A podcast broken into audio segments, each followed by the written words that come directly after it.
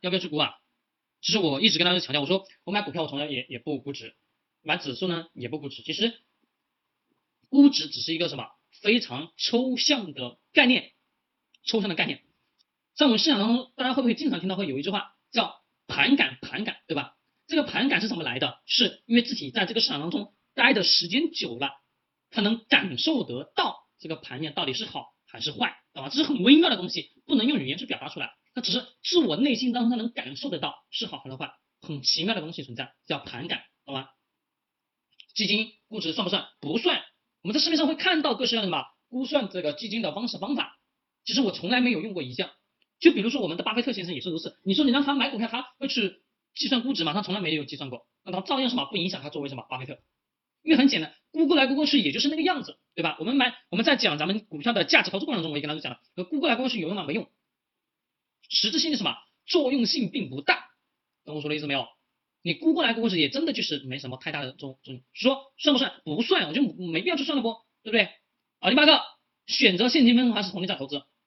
我跟你讲啊，直接选择红利债投资，你选择现现金分红也行。这个我们在公开的音频当中也有讲过，其实也都很简单。现金分红、红利债投资在于你自己去抉择，懂吗？一个现金分红分给你了，到你的银银行卡上，对不对？银行卡上，如果你要再次买。再次买这个基金，你还要什么多出来一笔什么东西？手续费，申购的手续费啊。如果是直接选择红利再投资，这个钱再什么再买基金是没有什么没手续费的，懂我说的意思吗？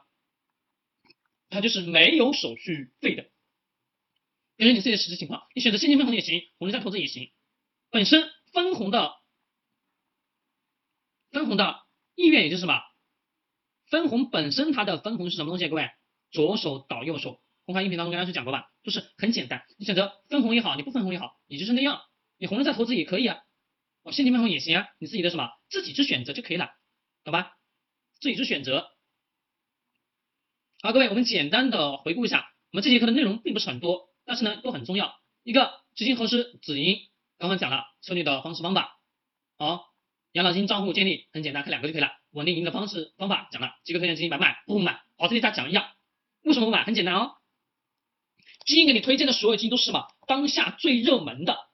为什么？一个，他推荐最热门的一点是让这个基金保持高度的热吧，保持高度的热门，那你会持续不断的购买，大量大量的人购买，就会让这个基金什么越来越火，越来越火。它的净值不是它净值还是什么？它的规模越增越大，越增越大，对不对？对于他们机构来讲，是不是？我能收的管理费就越来越多啊，越来越多吧？对，你说管一个亿的资金，我收的管理费也是那么多。我管什么？管二十个亿、三十个亿、四十个亿、五十个亿的资金，收的钱也是那么多，比例不一样，但是资金的额度在增加，它收的什么管理费的费用？